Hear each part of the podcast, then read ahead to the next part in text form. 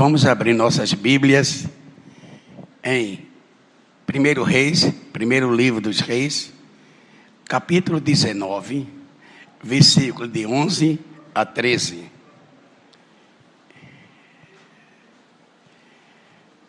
Primeiro Reis,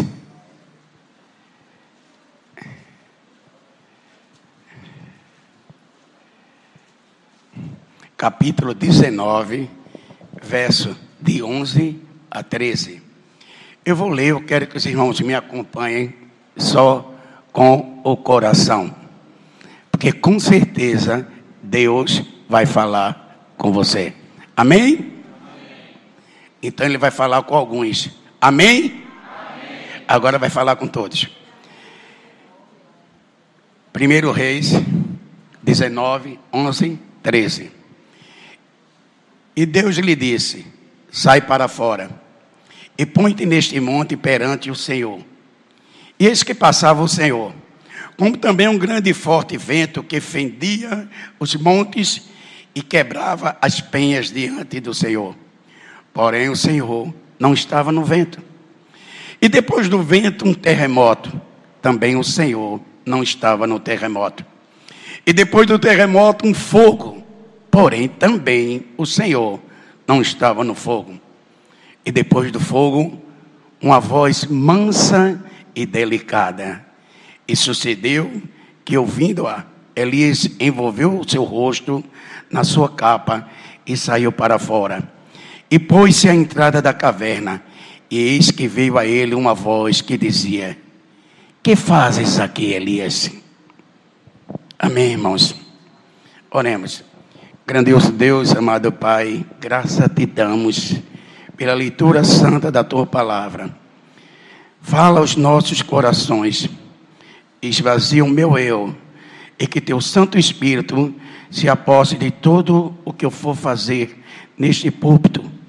Que ele seja o portador da palavra, que ele seja o mensageiro e que meus lábios sejam usados para ti, para a honra e glória do teu santo nome.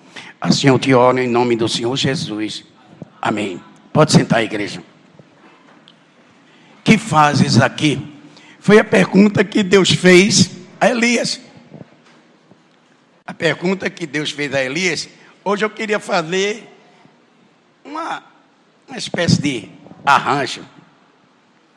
Em vez de dizer o que fazes aqui, Elias, o Senhor está dizendo para nós o que fazemos aqui? O que fazemos na nossa igreja? O que fazemos na nossa casa? O que fazemos no nosso trabalho? O que fazemos com a nossa vida? A essa pergunta você podia responder de diversas maneiras. Estou aqui para glorificar o nome de Deus.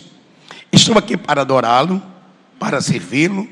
Estou aqui para fazer a sua vontade obedecendo em tudo. Estou aqui para ouvir Deus falar. Todas essas respostas são importantes, mas difíceis de realizar. Como diz o ditado, falar é fácil, viver o que falamos é difícil. É muito fácil obedecer a Deus, principalmente por causa da. É muito fácil desobedecer a Deus, principalmente por causa da natureza carnal que nós temos. Realmente é muito difícil a gente seguir 100% o espaço de Jesus. Não conseguimos. Mas o que Deus quer de nós não é o impossível. Ele quer o possível. E o possível que Ele quer para cada um de nós é que nós façamos aquilo que Deus determina para nós. Deixe Deus falar o seu coração. Deixe Deus falar a sua vida. Ele é seu pai. E ele vai dizer o que quer de você. Ele já disse o que quer de mim. Alguns aqui já têm certeza do que Deus quer dele ministerialmente. Então a única maneira de você saber o que seu pai quer de você é ouvindo, é conversando com ele, é dialogando. Lembra quando eu era criança? E fazia algo que não devia fazer, ou desobedecia uma ordem do meu pai, ele me chamava atenção. Às vezes até me batia.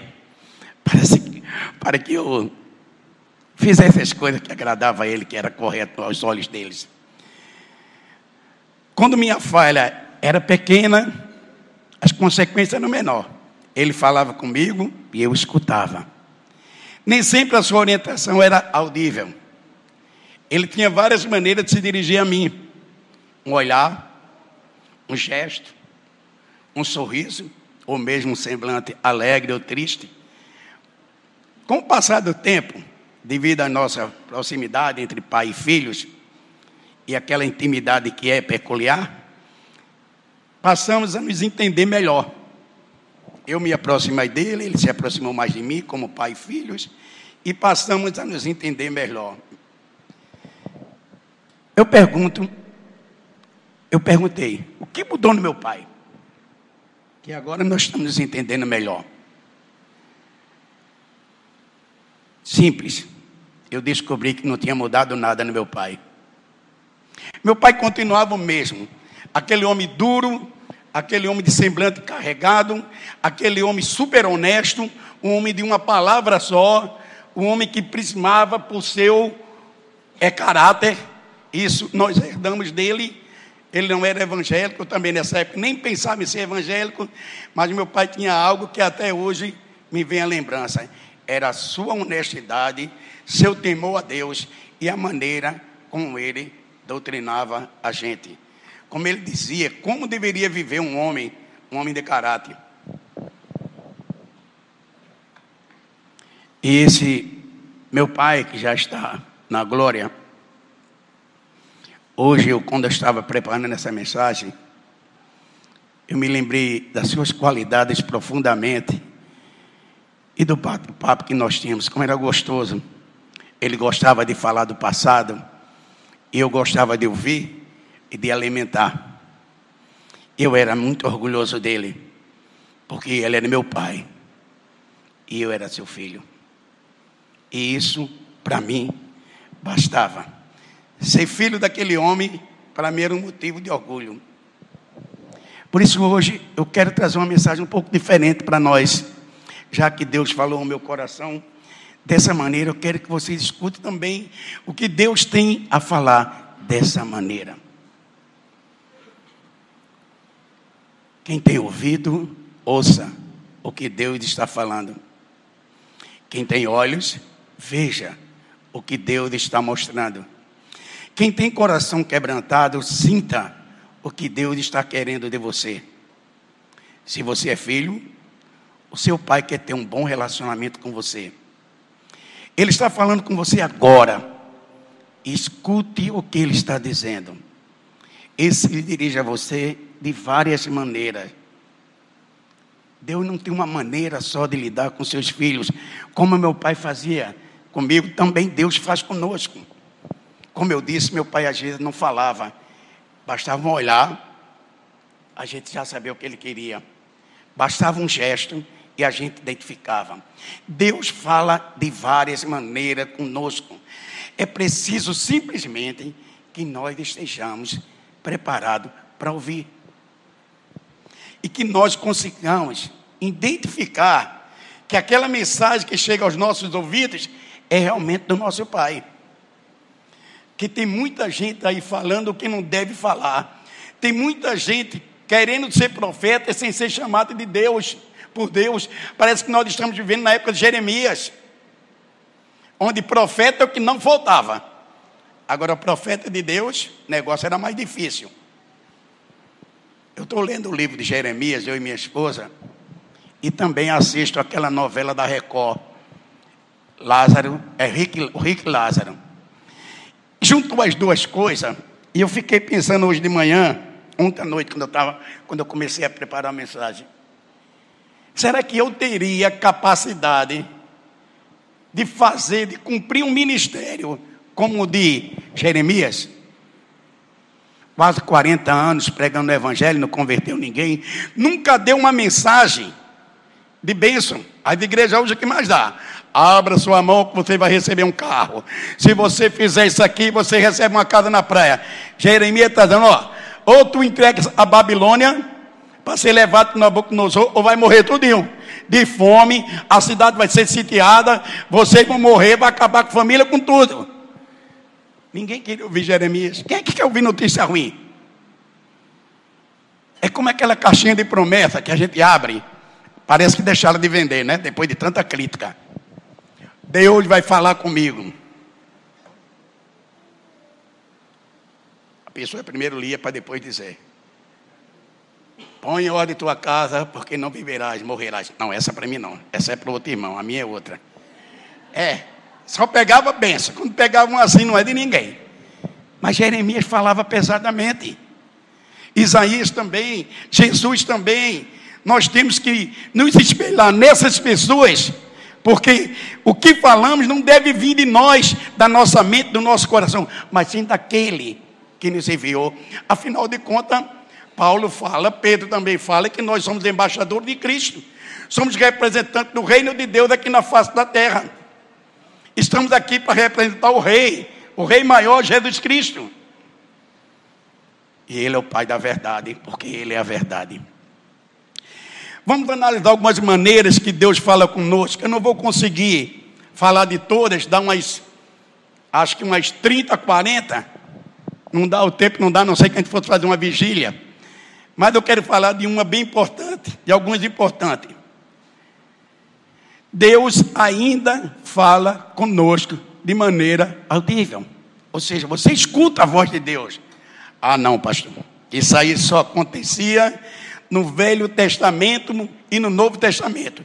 Depois do dia de Pentecostes, Deus ficou mudo e não fala mais nada com ninguém. É engano seu. 1 Samuel 3,40. De, desculpa, 1 Samuel capítulo 3, verso 4 a 10. Tem um encontro de Deus com Samuel. E a mensagem de Deus, de Deus foi clara, falada, apenas Samuel não entendia. Mas veja que ele falou no Velho Testamento, no Novo Testamento e continua falando até hoje de maneira audível também. Eu vou ler o texto de Samuel. 1 Samuel capítulo 3, 4, 10 diz assim: O Senhor chamou a Samuel e disse a ele: Eis-me aqui. E correu a Eli e disse: Eis-me aqui. Por que tu me chamaste? Mas ele disse: Não te chamei, eu. Torna a deitar-te. E foi e se deitou. E o Senhor tornou a chamar outra vez a Samuel. E Samuel se levantou e foi ali e disse: Eis-me aqui, por que me chamaste? E ele disse: Não te chamei eu, filho meu. Torna a deitar-te. Porém, Samuel ainda não conheceu o Senhor. E ainda não tinha sido manifestada a palavra do Senhor. O Senhor, pois, tornou a chamar Samuel terceira vez. E ele se levantou, foi até ali e disse: Eis-me aqui, porque tu me chamaste. Então entendeu Eli que o Senhor chamava o jovem. Por isso Eli disse a Samuel: Vai deitar-te. E há de ser que se chamar, dirás: Fala, Senhor, porque o teu servo ouve. Então Samuel foi e se deitou no seu lugar.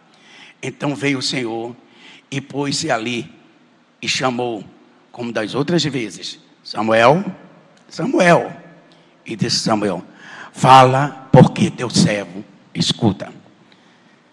Às vezes a pessoa tem até medo de dizer assim: Fala, que eu escuto, Senhor. Não tenha medo de Deus. Deus só tem o que é bom para a gente. Pode não ser aqui, mas lá com certeza é. Pode ser que você pense assim, mas pastor, eu estou passando por tantas provações, tanta dificuldade, que eu acho que Deus não está falando comigo. Deus não sabe nem que eu existo. Sabe? Ele conhece você antes que você existisse. Antes da fundação do mundo, Ele conhece o seu caráter, conhece sua formação, sua gestação. Tudo de você Deus sabe. Não tem nada escondido dele.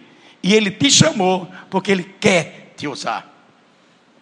Ele te escolheu para estar aqui, porque Ele quer fazer de você um instrumento nas mãos dEle, para pregar a Sua palavra, para levar o Evangelho àqueles que precisam de salvação.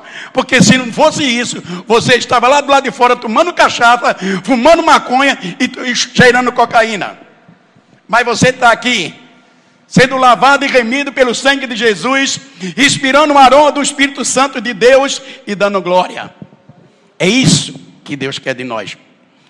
João 12, 27 a 30 também tem outra conversa de Deus muito interessante. Ele falando, eu fico pensando no caso de Samuel, esse segundo caso não, mas no caso de Samuel, que emoção Samuel não sentiu? Quando ele disse: Olha, se te chamaram de novo, diz, fala que teu servo escuta.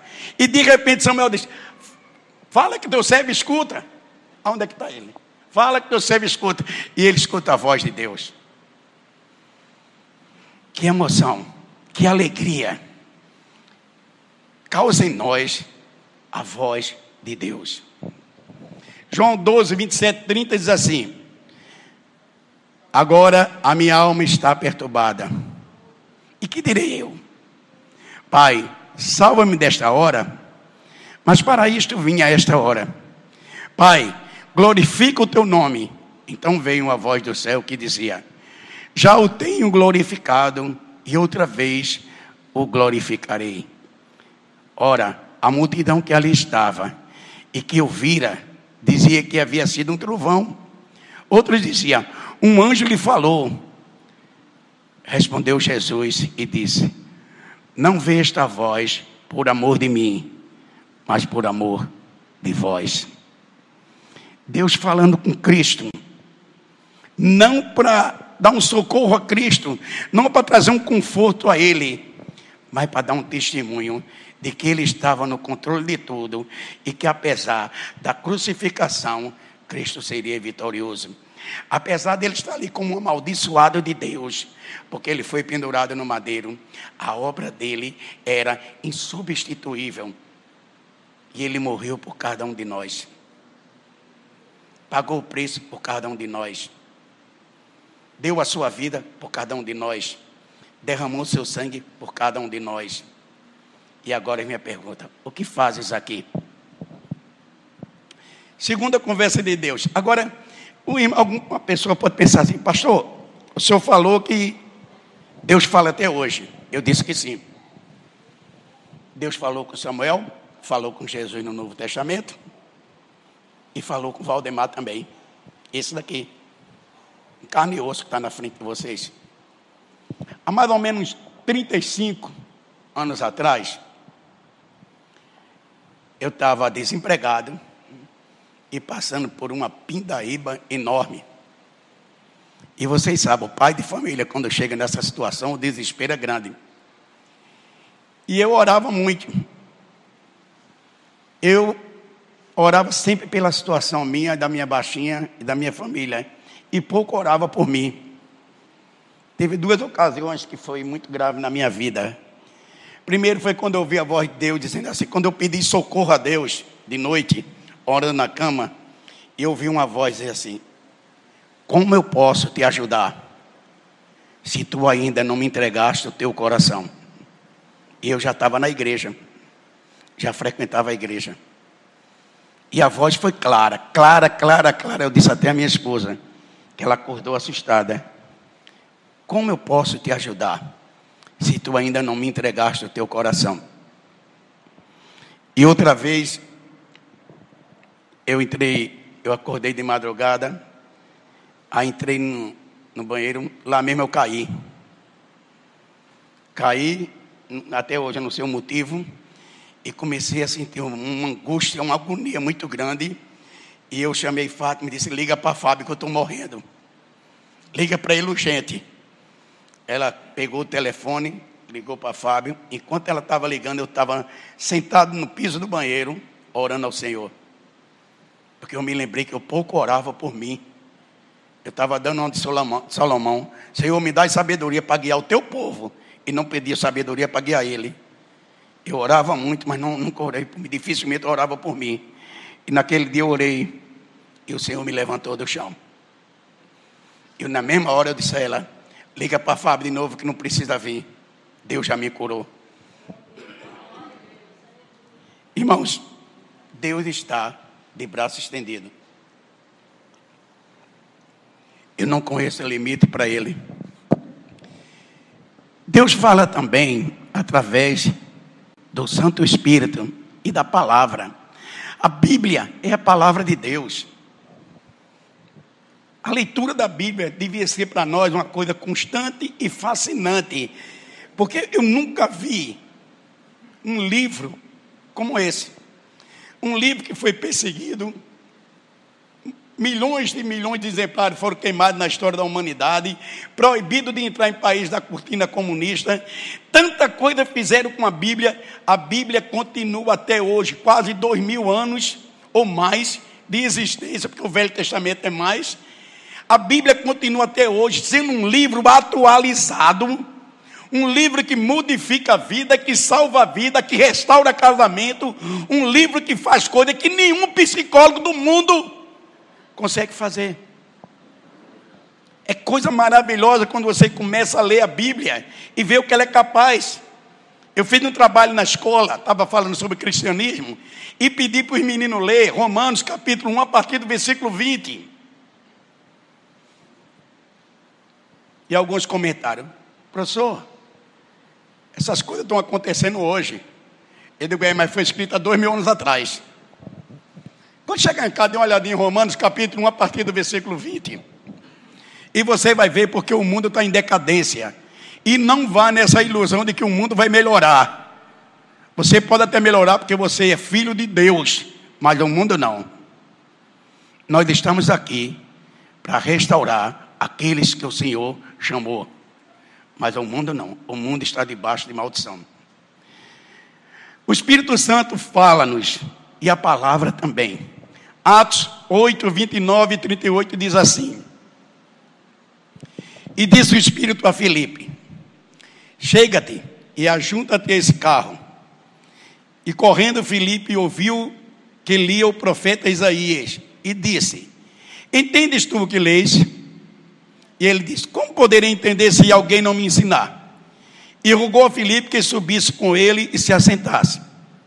E o lugar da escritura que ele lia era este: foi levado como ovelha para o matadouro, e como está como esta mudo, como está mudo o cordeiro diante do que tosquia.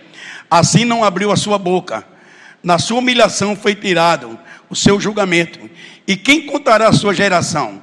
Porque a sua vida é tirada da terra. E respondendo o eunuco a Filipe, disse: Rogo-te. De quem diz isto o profeta? De si mesmo ou de algum outro? Então Filipe abriu a sua boca, começando na escritura, ele anunciou a Jesus. Indo eles a caminho, chegaram pé de água e disse o eunuco: Eis aqui a água. Quem pede que eu seja batizado? E disse Filipe: É lícito se cresce de todo o coração e respondendo ele, disse: Creio que Jesus Cristo é o Filho de Deus. E mandou para o carro e desceram ambos as águas, tanto Felipe como Eunuco, e o batizou. Nesse texto nós podemos ver o Espírito Santo agindo, trazendo uma mensagem de Deus para Felipe: olha, corre e alcança aquele carro, que eu tenho uma vida ali para salvar. E Filipe alcançou. E o que foi que Filipe foi fazer? Evangelizar. Ele chegou próximo ao carro, apurou seus ouvidos, prestou atenção no que o homem estava lendo. Quando ele percebeu que era Isaías, ele questiona: Você está entendendo o que você está lendo? Até hoje o judeu não entende, viu? O judeu pensa que esse, esse, esse capítulo aí é com referência a Israel e não a Jesus. Entendes o que estou lendo? Não, não tem ninguém que me explique como é que eu vou ler, entender. Era a oportunidade que ele queria como um grande evangelista. Subiu na carroça, falou de Jesus Cristo, pregou o evangelho. Duas ações, Deus falando a nós, seres humanos, através da sua palavra e através do seu Santo Espírito. Só isso, pastor? Não, porque Deus também fala em sonhos. Você já sonhou alguma vez? Deus falando com você. Eu já ouvi pessoas nessa igreja falando que já sonhou com a mensagem de Deus. José era o homem dos sonhos, mas de interpretação, ele tinha revelações. Mas os sonhos, Deus fala? Fala. Mateus 1,20. E projetando ele isto, eis que eu sei. Desculpe. E projetando ele isto, eis que um, em sonho lhe apareceu um anjo do Senhor dizendo: José, filho de Davi, não temas receber a Maria, tua mulher, porque o que nela está gerado é o Espírito Santo. Olha que sonho maravilhoso. José estava preparando sua mala para ir embora. Ele amava tanto Maria que ele não queria acusar Maria, Maria de adultério. Ele queria fugir, deixar Maria grávida e o pessoal ia malhar o pau nele. Sem vergonha, fugiu, deixou a mulher grávida, não assumiu, por amor a Maria. Porque se ele chega no sinédrio, no sacerdote da minha mulher me traiu. Porque ele tinha toda a razão para pensar isso, irmão. Qualquer um homem aqui pensaria isso. Maria recebeu a visita do anjo, o anjo disse: Olha, você vai conceber do Espírito Santo. Tudo bem, bonito, joia. José não sabia de nada. De repente, Maria chega para José e diz: Vou visitar minha prima Isabel, que está com seis meses de gestação. Vai embora. Maria passou no mínimo três meses lá, volta grávida. Você pensaria o quê? É só você começar a olhar o texto e prestar atenção que Maria, no mínimo, passou três meses lá. Ela voltaria com uma barriguinha saliente. Então José, opa, negócio aqui está meio errado. Mas por amor a Maria, ele não fez acusação nenhuma. Se preparou para ir embora. Só que quando ele dormiu, com aquele plano, eu vou dormir, acordar bem cedo, antes do sol nascer, pego minha cestinha e dou fora. Nesse momento, o Espírito Santo de Deus falou com ele, em sonho, e o anjo deu a mensagem: Olha, não tira o corpo, não, você vai criar esse menino. Você é o pai adotivo dele, pai carnal. Ele é gerado pelo Espírito Santo, mas a responsabilidade é sua. Eu lhe escolhi porque eu lhe conheço e conheço sua mulher. E estava lá, um sonho revelador. Gênesis 18, 5. E trarei, e trarei um bocado de pão para que os esforceis, e o vosso coração depois passareis adiante, porquanto por isso chegaste até o vosso servo, e disseram assim: Faze como disseste. Eu li bem rápido para ver se os irmãos têm uma memória boa e entendam essa passagem. E sabem onde é que ela é. Vou ler de novo, bem devagar agora. E trarei um bocado de pão, para que esforceis o vosso coração. Depois passareis adiante, porquanto por isso chegaste até vosso servo. E disseram: Assim, fazes como tu estás dizendo, que a gente aceita. Aqui é outra maneira de Deus falar conosco, através de mensagens vinda de anjos. Só que dessa feita não foi em sonho. O anjo veio até Abraão. Três anjos. Um deles era o próprio Deus, o próprio Cristo, em forma humana. Se você ler o texto com atenção, você vai ver que são dois anjos e um, Abraão trata o tempo todo de Senhor e ele não vai para Sodoma. Mas o que eu quero que o irmão veja aqui que a mensagem agora foi entregue ao vivo e a cores pelos anjos. Ah, pastor, quer dizer que um anjo pode vir a mim dar mensagem? Pode. Ah, quer dizer que Deus pode falar eu posso escutar? Pode. Quer dizer que o Espírito Santo pode fazer eu sonhar e ouvir uma mensagem? Pode. Seu pai não mudou nada. Quem mudou foi você. Foi o que eu disse no começo. Meu pai não mudou nada quando passamos a nos entender melhor. E eu pensando que ele tinha mudado. Cheguei à conclusão que quem mudou foi eu. E nós precisamos mudar. Deus também fala através dos profetas e dos pastores. Profeta no Velho Testamento, você vai ver vários e no Novo Testamento. Pastores, o mundo está cheio de pastores e pastores. Pastores que falam a palavra de Deus e pastores que falam a sua palavra. Profetas que profetizavam em nome de Deus e profetas que profetizavam em seu nome, usando o nome de Deus. Vários profetas tem na Bíblia, e o que mais sofreu por profeta falso foi o Jeremias.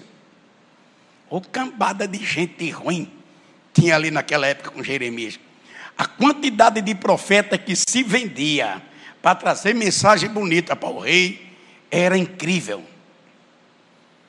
Mas graças a Deus que Jeremias se manteve fiel. Jeremias 32, 28. Portanto, assim diz o Senhor: Eis que eu entrego esta cidade nas mãos dos caldeus e na mão de Nabucodonosor, rei da Babilônia, e ele a tomará. Imagina um profeta desacreditado na cidade, sofreu várias tentativas de apedrejamento, de assassinato, era preso direto, era espancado, mas o homem não abria a palavra de Deus de jeito nenhum. O rei chama ele, chama ele para ver se ele muda agora, para ver se ele dá uma palavra bonita para mim, para ver se ele diz que eu vou tirar na mega sena, para ver se ele diz que eu vou ficar rico, para ver se ele diz que Nabucodonosor vai ter uma parada cardíaca.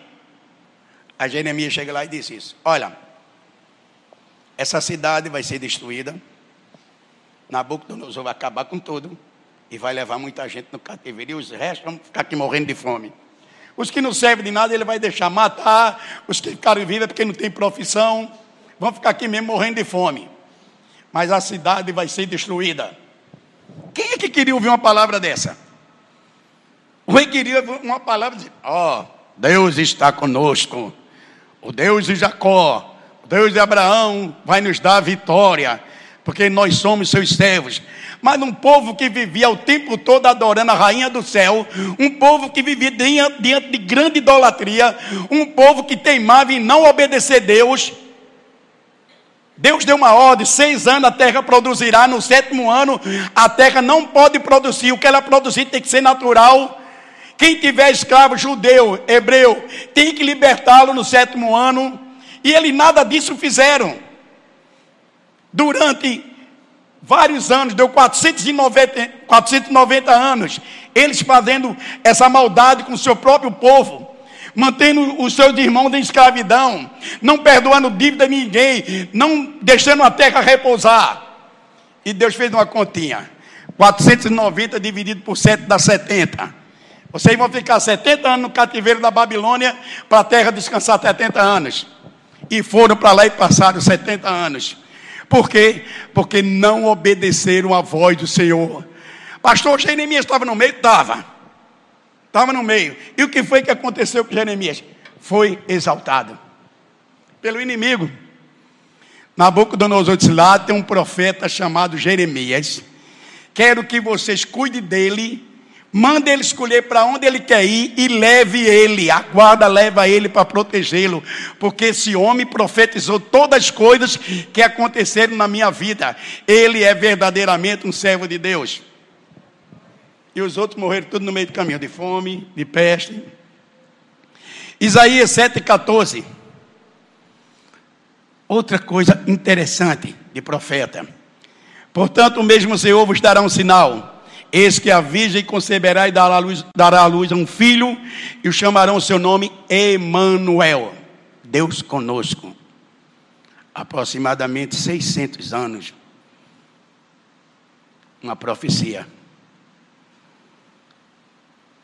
Precisa. Me impressiona muito as profecias de Isaías, principalmente a 53, quando ele descreve que Jesus Cristo não tinha nenhuma formosura. Tem muita gente que pega esse texto e ah, Jesus era feio. Isaías disse que ele não tinha nenhuma formosura. Nada disso. Isaías está descrevendo o estado de crucificação. Como Jesus estava na cruz, estava horrível mesmo, fedendo, sujo, cheio de pancadas, cheio de hematomas. Será que ele estava bonito? Só se fosse na Rede Globo.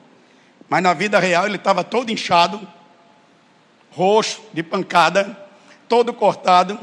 Sangue humano fede, quando ele vai secando, fede em soço. Vocês sabem disso?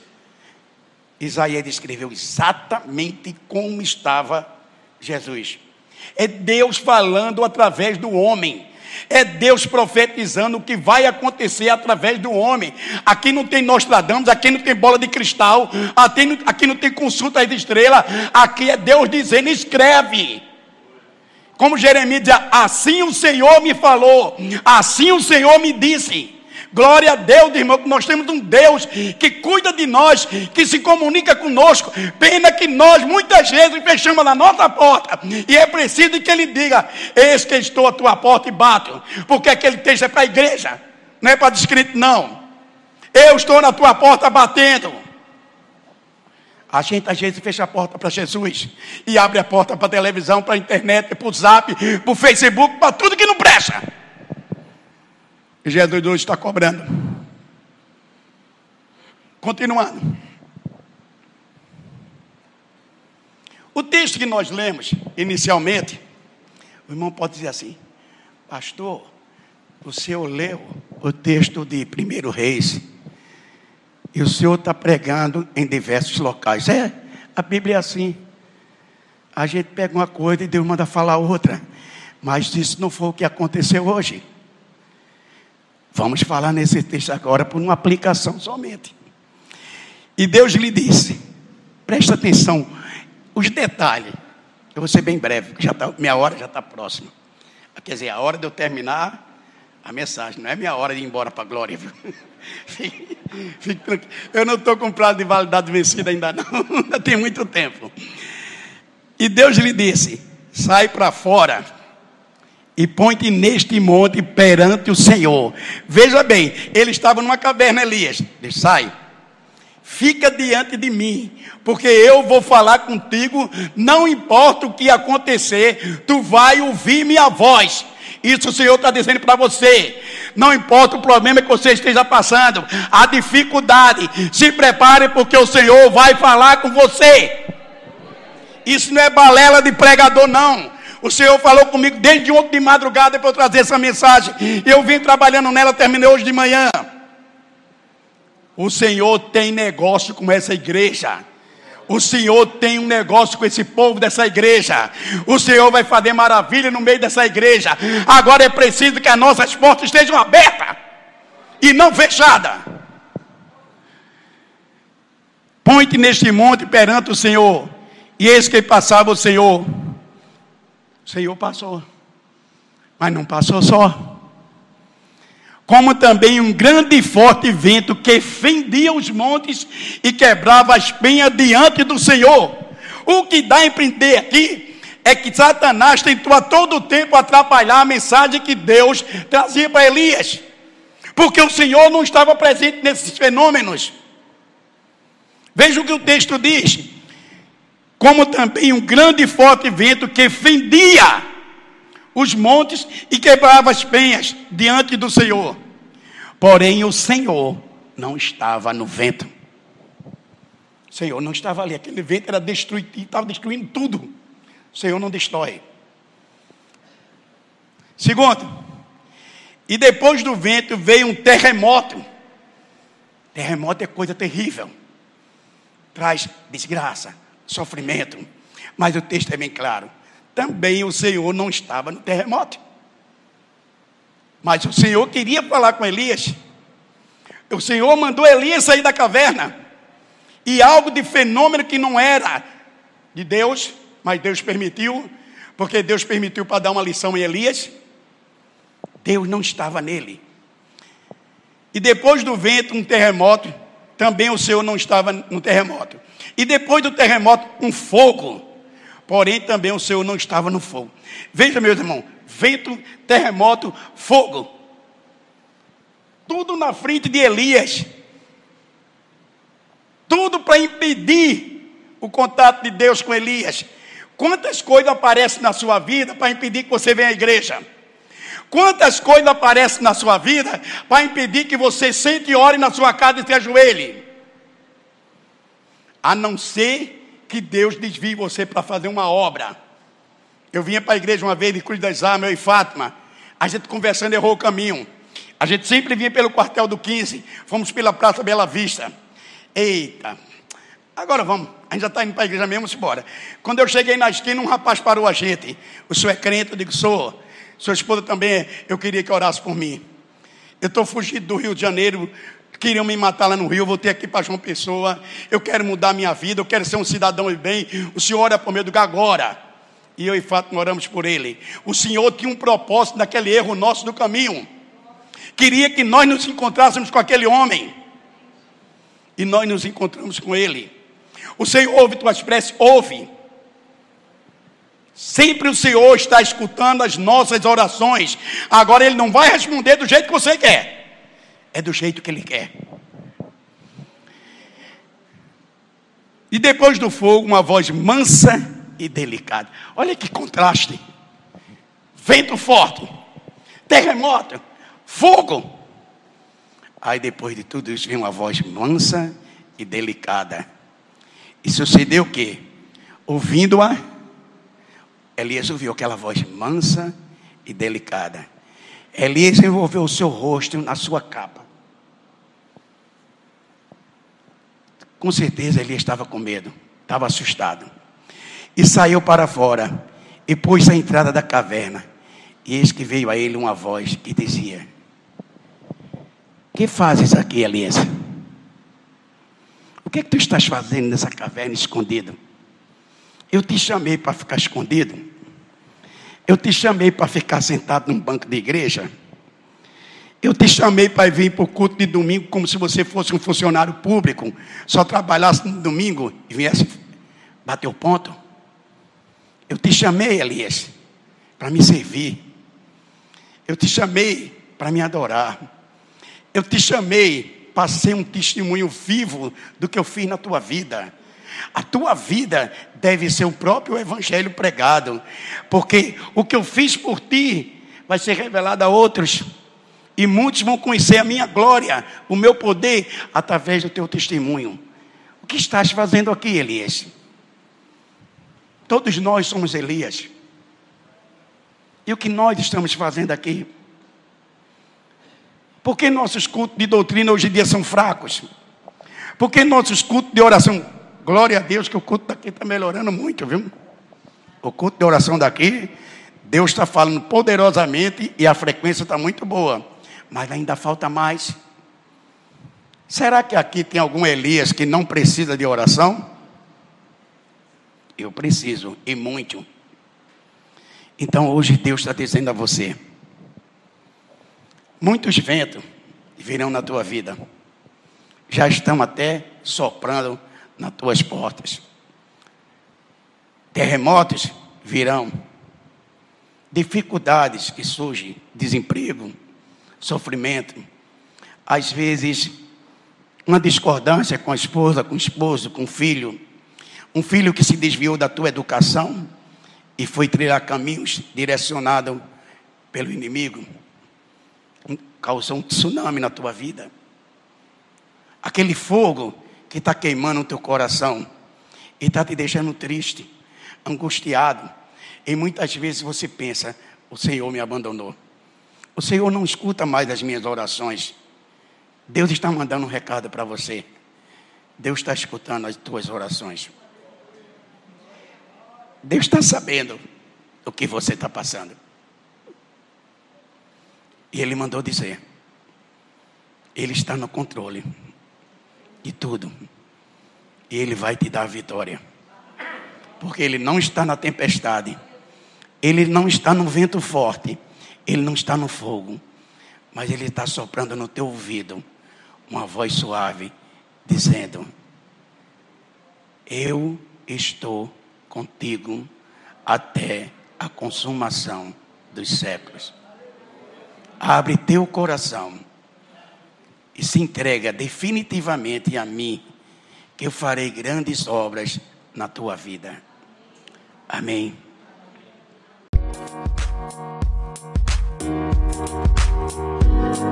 Amém.